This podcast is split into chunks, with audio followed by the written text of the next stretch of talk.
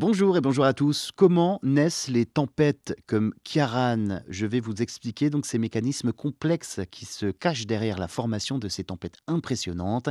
Commençons par comprendre les ingrédients nécessaires à cette recette d'une tempête. Imaginez un chaudron géant dans le ciel où l'air, la chaleur et l'humidité sont des principaux protagonistes. En termes simples, une tempête comme Kiaran naît de la rencontre explosive entre l'air chaud et l'air froid.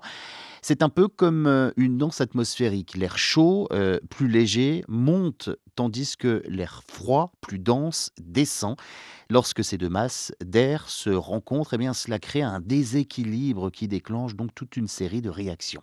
Prenons l'exemple de la tempête Kiaran, donc, hein, qui a balayé une partie de la France cet automne, qui a commencé sa vie dans l'océan Atlantique, où les eaux chaudes ont agi comme le combustible nécessaire à la formation de cette tempête. L'énergie thermique emmagasinée dans l'océan a libéré dans l'atmosphère sous forme de chaleur latente, alimentant ainsi la croissance de la tempête.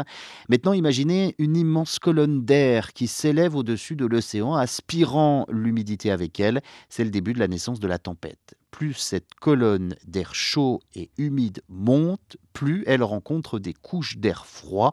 La collision entre ces deux masses d'air crée une instabilité atmosphérique donnant naissance à des nuages d'orage tourbillonnants. Et c'est à ce moment-là que les vents entrent en jeu. La rotation de la Terre influence hein, bien évidemment la trajectoire des vents, les faisant tourner autour d'un centre, créant ainsi le caractère distinctif d'une tempête. Dans ce cas, celui de Kiaran, eh bien, c'est cette rotation qui a la tempête, lui donnant donc sa puissance dévastatrice. Maintenant, revenons sur Terre et parlons un peu de l'impact des tempêtes comme Kiaran.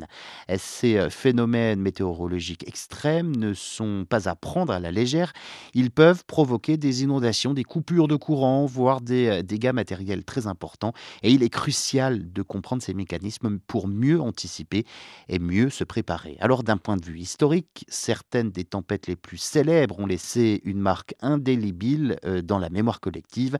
Pensez à la grande tempête de 1987 au Royaume-Uni qui a surpris donc tout le monde hein, par sa force soudaine.